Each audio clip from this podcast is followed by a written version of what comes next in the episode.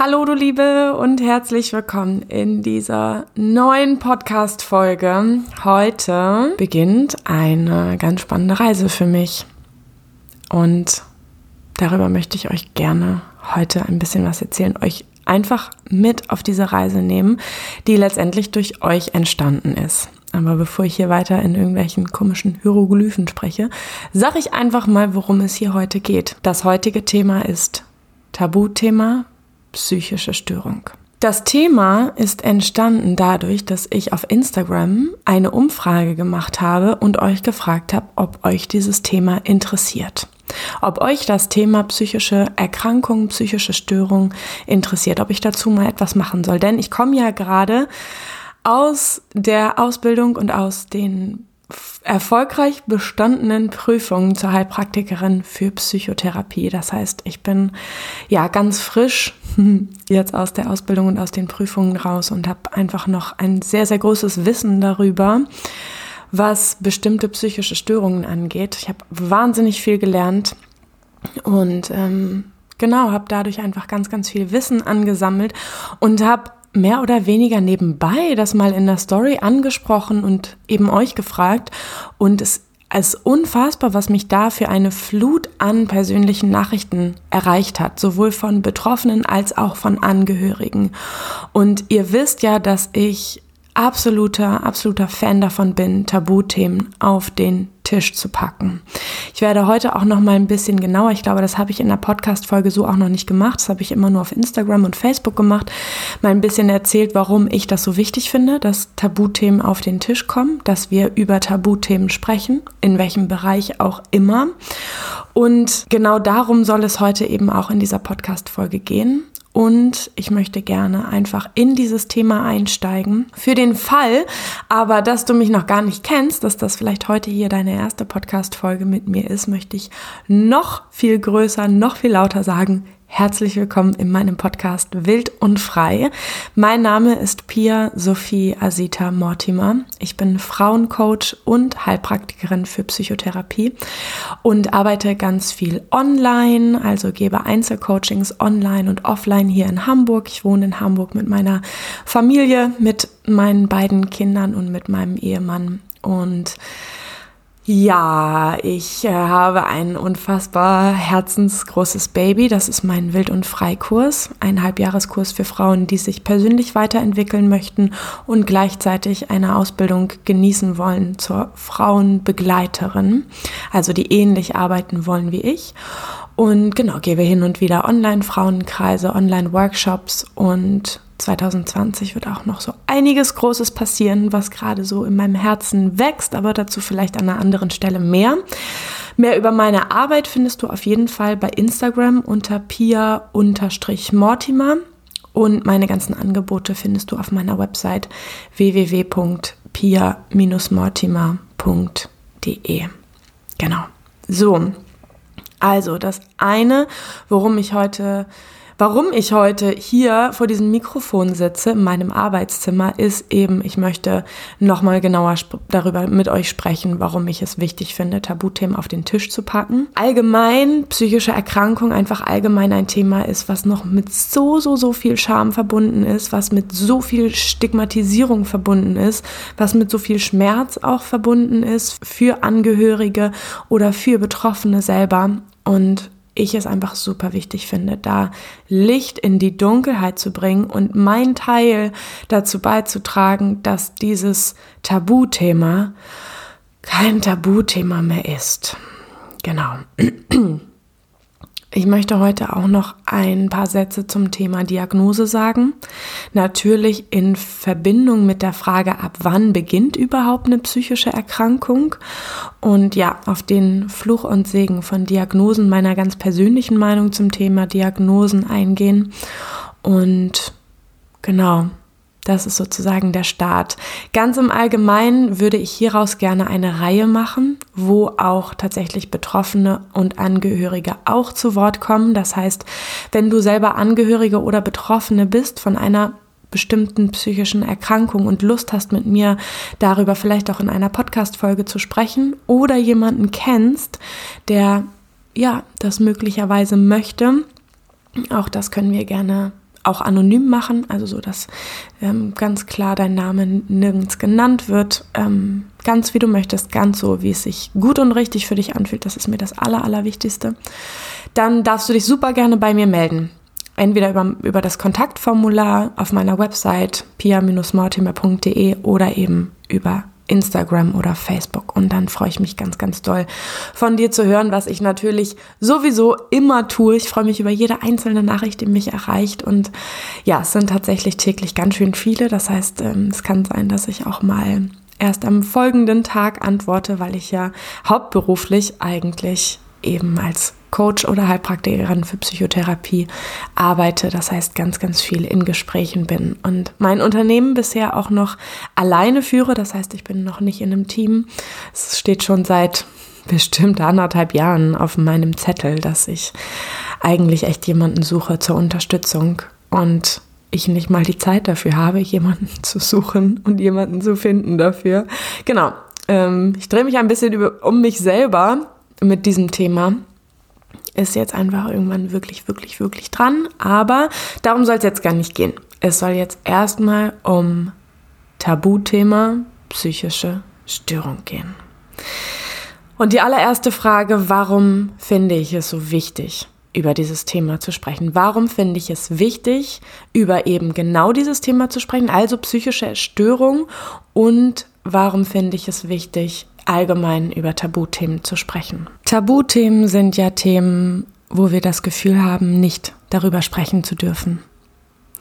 Tabuthemen sind Themen zum Beispiel wie weibliche Masturbation, weibliche Lust, sind aber auch Themen wie sexueller Missbrauch, sind Themen, die unsere Energie gefrieren lassen, unsere Energie, unsere Lebensenergie wo wir aus Scham, Schuld, Isolation aufhören zu atmen, tatsächlich auch manchmal wirklich physisch.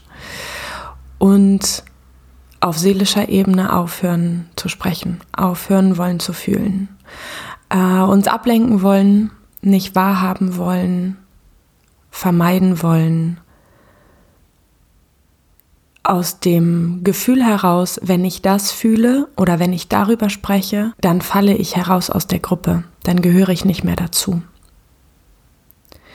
Wenn ich darüber spreche, dann bin ich komisch, dann bin ich irgendwie weird. Wenn ich das habe, wenn ich mich so fühle, bin ich irgendwie anders als andere. Und das ist nicht okay. Und die Scheiße daran ist, ist, dass sich so, so, so viele Menschen für so, so, so viele, viele, viele Themen schämen und sich so stark zurücknehmen und aufhören zu fühlen, aufhören zu denken, aufhören bewusst durch Themen hindurchzugehen, das ist letztendlich immer Themen sind, die wir versuchen im Keller einzusperren, die wir versuchen nicht zu sehen, nicht zu fühlen, nicht wahrhaben zu wollen. Und das, was passiert, ist, dass diese Themen dadurch eine immense Kraft bekommen. Und dass wir jeden Tag damit beschäftigt sind, unbewusst natürlich, diese Themen in Schach zu halten, damit sie ja nicht größer werden. Diese Themen, wo vielleicht eine Menge Gefühle dranhängen, eine Menge Erinnerungen, eine Menge schmerzvolle Erinnerungen vielleicht dranhängen. Gefühle von, das darf ich auf gar keinen Fall, das macht man nicht, darüber spricht man nicht. Das sind Themen, die unsere Kraft so krass in Bann halten und wo wir unbewusst täglich so viel Kraft aufwenden, diese Themen unter dem Kochtopf zu halten oder im Keller einzusperren und hoffen, dass sie dadurch weggehen. Einfach hoffen, dass je weniger wir diesen Themen Aufmerksamkeit schenken, desto geringer werden sie. Ich ignoriere sie einfach, ich spalte sie ab, ich dissoziiere, ich lenke meine Aufmerksamkeit einfach ganz woanders hin und hoffe unbewusst, inständig, dass dieses Thema dadurch weggeht. Und das, was passiert, ist nicht, dass es weggeht, sondern es wird eigentlich noch viel, viel, viel, viel, viel, viel größer. Und es hält unsere Kraft. Und es sorgt dafür, dass egal wo uns diese schambehafteten Tabuthemen begegnen, wo wir innerlich sagen, nein, das darf auf gar keinen Fall sein, da dürfen wir auf gar keinen Fall hingucken, da dürfen wir auf gar keinen Fall drüber sprechen, riesig werden. Themen, über die wir nicht sprechen dürfen, sorgen natürlich dafür, dass wir absolut unfrei sind. Mein Podcast, mein Unternehmen ist wild und frei. Und das bedeutet auch, sich gerade diesen Tabuthemen zu stellen. Natürlich in deinem Tempo. Und natürlich nicht im Sinne von brachial diese Kellertür aufsperrend und alles auf einmal überflutend hinauslassend. So. Ich weiß, dass diese Tabuthemen aus bestimmten Gründen Tabuthemen sind. Und es gibt tausend Millionen Ebenen, warum diese, diese Themen Tabuthemen sind. Und das hat kollektive Gründe, es hat zum Beispiel gesellschaftliche Gründe, es hat aber auch tausend Millionen persönliche Gründe, warum wir unbewusst diese Entscheidung treffen. Und ich meine damit wirklich, dass das Unbewusste meistens wirklich unbewusste Prozesse sind. Vielleicht merkst du schon an der einen oder anderen Stelle, uh, wenn Thema XY auftaucht, dann schäme ich mich, dann nehme ich mich zurück, dann sage ich lieber nichts, dann werde ich gefühlt klein, möchte aus dieser Situation raus, möchte an was anderes denken, lenke mich ab, vermeide dieses Thema. Kann sein, dass es manche Stellen in deinem Leben gibt, wo du das merkst, wo du das bewusst merkst wo ein bestimmtes Thema eben ganz viele unangenehme Gefühle in dir auslöst. Aber meistens sind das Prozesse, die sehr unbewusst ablaufen. Und dieser Versuch, Themen im Keller verschwinden zu lassen, ist letztendlich ein Versuch nach Schutz. Ein, oder eine Suche nach Schutz. Ein Versuch aus dem Glauben heraus, dieses Thema ist so überwältigend, dass es mich vielleicht das Leben kosten könnte, sperre ich es lieber weg. Das heißt, diese Abwehr die an dieser Stelle steht, diese unbewusste Abwehr, ist eine absolute Schutzfunktion, wo ich es auch unbedingt wichtig finde, die zu achten. Und in meinen Coachings, in meinen Kursen, in meinen Einzelsitzungen in Hamburg unbedingt darauf achten möchte, unbedingt ganz langsam, ganz sanft, ganz sorgsam gucken möchte, warum erstmal diese Schutzfunktion da ist und sie nicht in erster Linie einfach aufzureißen und mach doch jetzt mal die Kellertür auf hier. Darum geht's überhaupt nicht. Es geht wirklich um ein langsames sich annähern an bestimmte Themen und ein inneres und äußeres Forschen, warum ist dieses Thema im Keller? Warum habe ich so eine massive Angst vor diesem Thema? Warum löst ein bestimmtes Thema so krasse Gefühle in mir aus? Warum?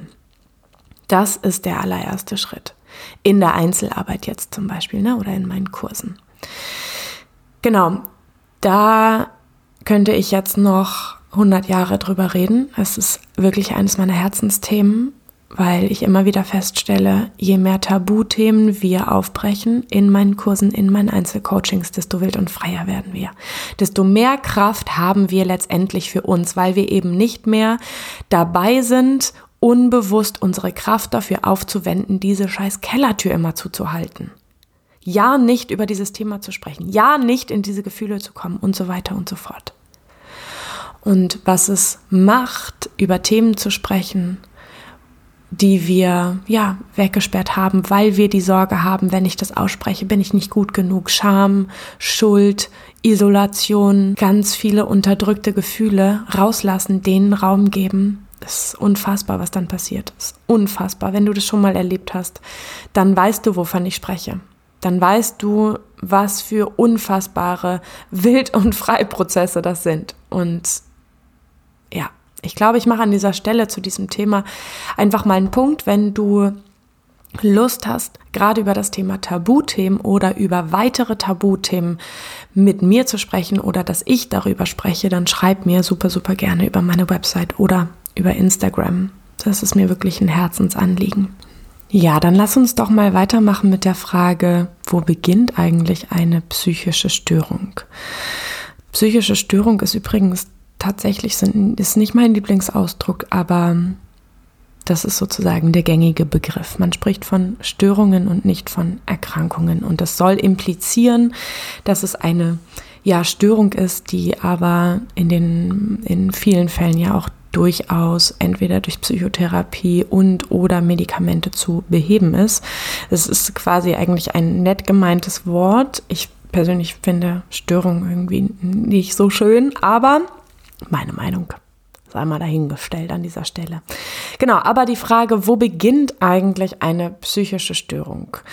Eine psychische Störung oder seelische Störung ist meistens ein Zustandsbild, das durch ja krankhafte krankheitswertige Veränderung vor allen Dingen des Erlebens eines Menschen und des Verhalten eines Menschen gekennzeichnet ist sozusagen.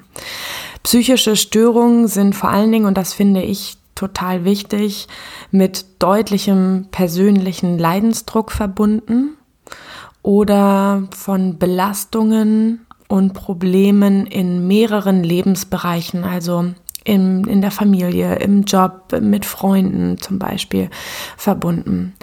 Meistens auch mit Veränderung der Leistungsfähigkeit. Veränderung, damit meine ich ein mehr oder ein weniger. Und genau, es gibt natürlich ganz, ganz, ganz, ganz unterschiedliche psychische Störungen, auf die ich in dieser Reihe gerne noch weiter eingehen möchte, einfach weil bei euch total der Wunsch danach besteht, dass ich weiter über ja ganz spezielle Störungen spreche.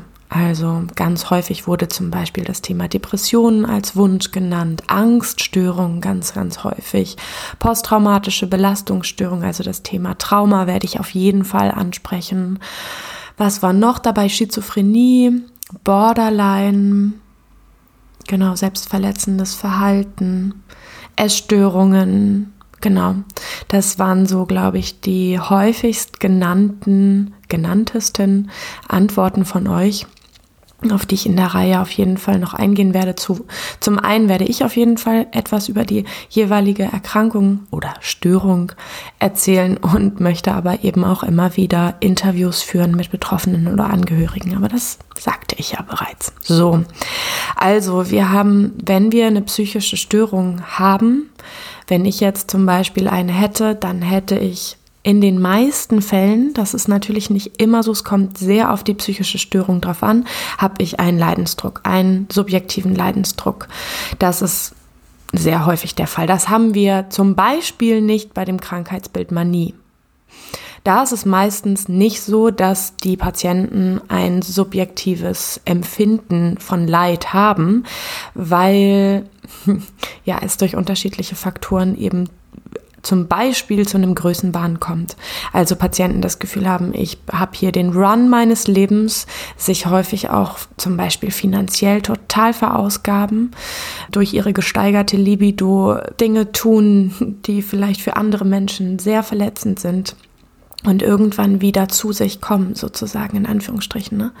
Und erst dann merken, ach du Scheiße, was ist hier eigentlich passiert? Was ist eigentlich in den letzten Wochen passiert. Aber in der akuten manischen Episode, in der akuten Manie, in der akuten Manie haben sie kein, meistens keinen Leidensdruck und kein Empfinden dessen, dass hier gerade etwas mit ihnen passiert, was sozusagen abnormal ist und was auch nicht gut ist und was weitreichende Folgen manchmal haben kann, so in puncto Verschuldung dass die wahnsinnig viel Geld für Dinge ausgeben, Autos kaufen, wirklich, ja, sich finanziell wirklich komplett verausgaben und ja, zum Beispiel irgendwie betrügen oder sich durch ungeschützten Geschlechtsverkehr irgendwelche Krankheiten einfangen oder wie auch immer. So, das nur als, als ganz kurzer Exkurs.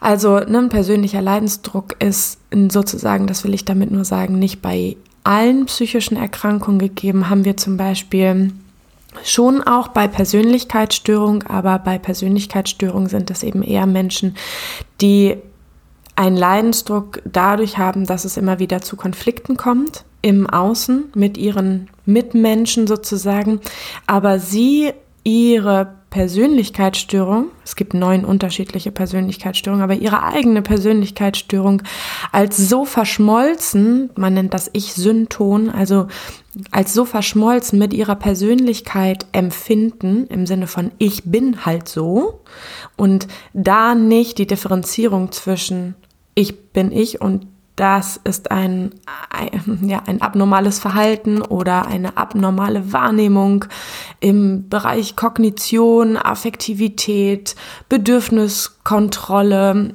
oder in der Handhabung von zwischenmenschlichen Beziehungen.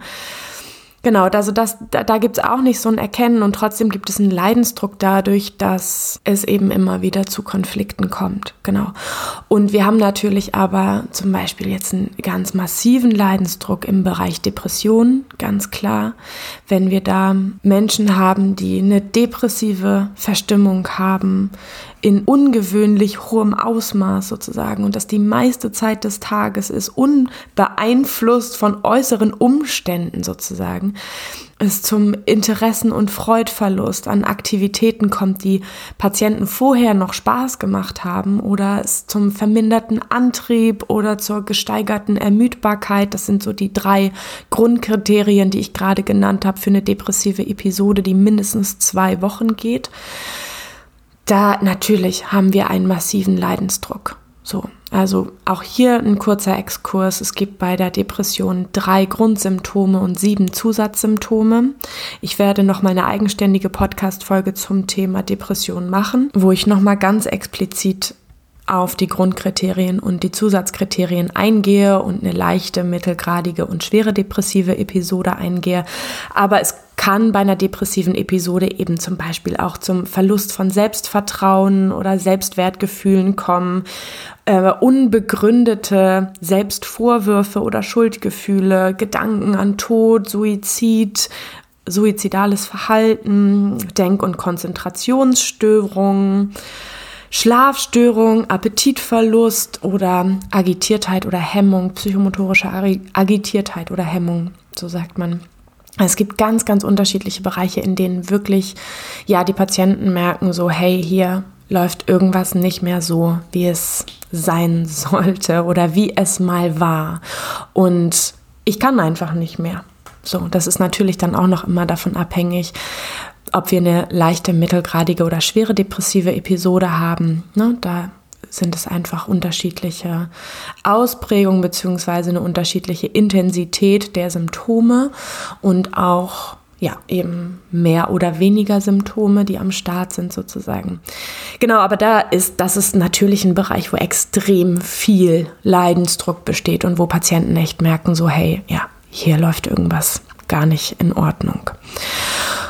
Und ja, ich möchte unbedingt gerne auch in dieser ersten Podcast-Folge zu dieser Reihe auf jeden Fall nochmal was zu Diagnosekriterien sagen. Oder zumindest, oder ich sag mal allgemein etwas zum Thema Diagnose sagen. Weil ich echt empfinde, ich, ja, es ist Fluch und Segen zugleich. Ich darf jetzt als Heilpraktikerin für Psychotherapie Diagnosen stellen. Und es ist vielleicht erstmal wichtig, also es gibt einen Teil in mir, der sich so total zusammenzieht bei diesem Thema Diagnosen und denkt, ich will einfach, ich habe so eine Abneigung dagegen, Menschen in irgendwelche Schubladen zu packen. Das möchte ich nicht und das wird niemandem gerecht. Und das ist einfach, ja, es, also es birgt so viele Gefahren, den Menschen in seinem Kern aus dem Blick zu verlieren.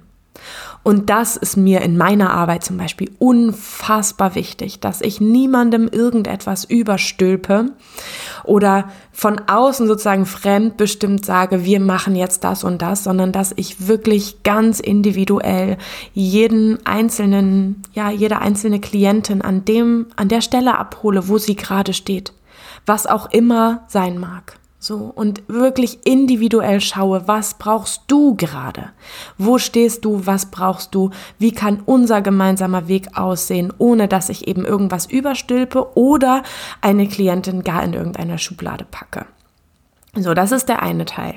Und der andere Teil zum Thema Diagnosen ist natürlich, dass wir durch eine Diagnose mit Krankenkassen abrechnen können. Und das ist nun mal für viele Menschen einfach wichtig. Und es gibt sowohl die eine, ja, die eine Partei sozusagen von Menschen, wenn wir das so einteilen wollen, aber es gibt einfach Menschen, die fühlen sich durch eine bestimmte Diagnose tatsächlich in eine Schublade gepackt, manchmal sogar, schlimmstenfalls sogar zu Unrecht in eine bestimmte Kategorie, in eine bestimmte Schublade gepackt durch ihre Diagnose und das Gefühl haben, scheiße, mir wurde ja einfach irgendein Stempel aufgedrückt, der vielleicht sogar wirklich, wirklich wenig mit mir zu tun hat und ich mich echt wirklich kaum gesehen fühle, Fachmann hin oder her, Psychologe oder Psychiater oder Arzt hin oder her, ich fühle mich nicht gesehen.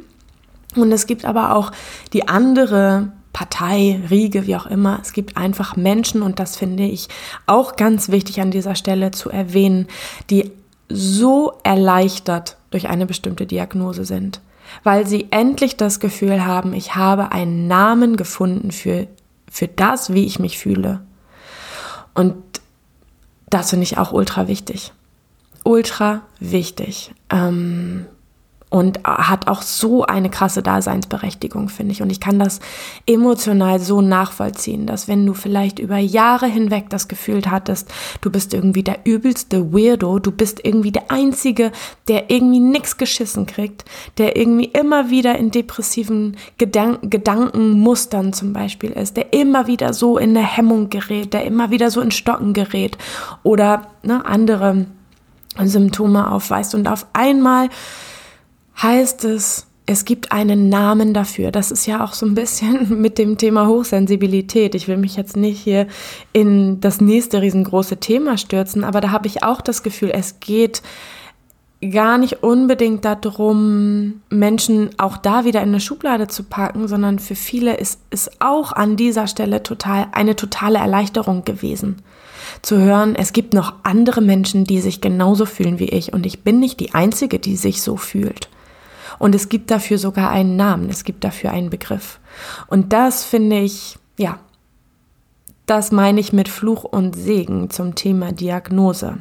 Und genau zum Thema Fluch finde ich auch nochmal wichtig zu erwähnen und das finde ich wirklich, wirklich, wirklich krass und ich könnte mich Stunden darüber aufregen. Dieses Thema psychische Störung und Stigmatisierung im Arbeitsfeld.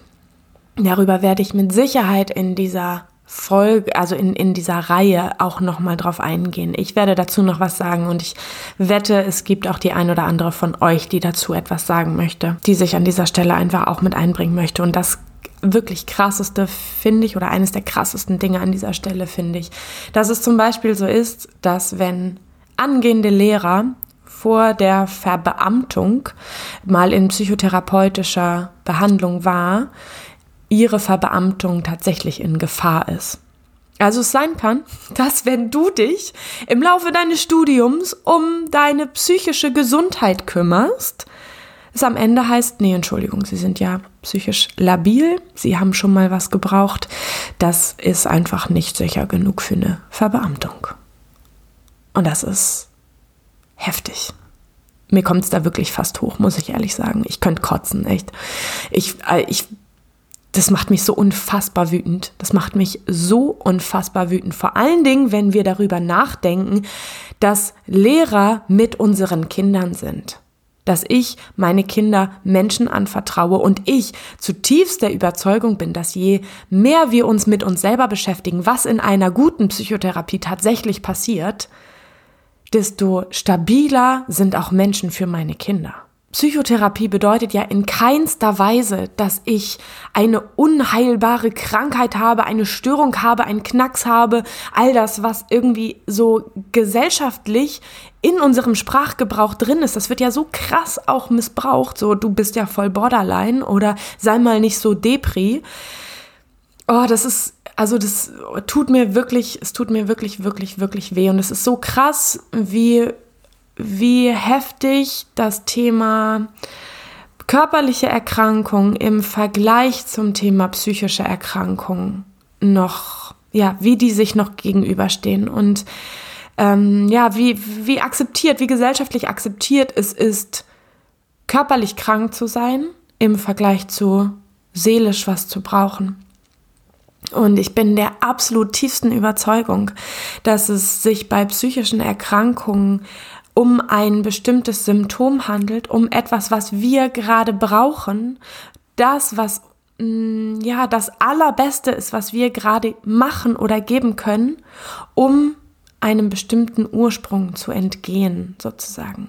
Das glaube ich nämlich, das ist ultra wichtig, auch in diesem ganzen Thema Diagnosen. Es ist ultra wichtig, den Ursprung, also den Menschen zu sehen und den individuellen Ursprung für einen bestimmten Ausdruck der Symptome zu finden.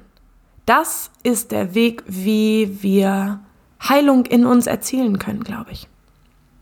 Also nicht, indem wir irgendwie ein Pflaster draufkleben und mal, mal eben schnell nebenbei irgendeine Übung machen oder so, sondern indem wir unseren Ursprung dafür finden. Weil du bist nicht, wenn du psychisch erkrankt bist zum Beispiel, du bist nicht zu doof.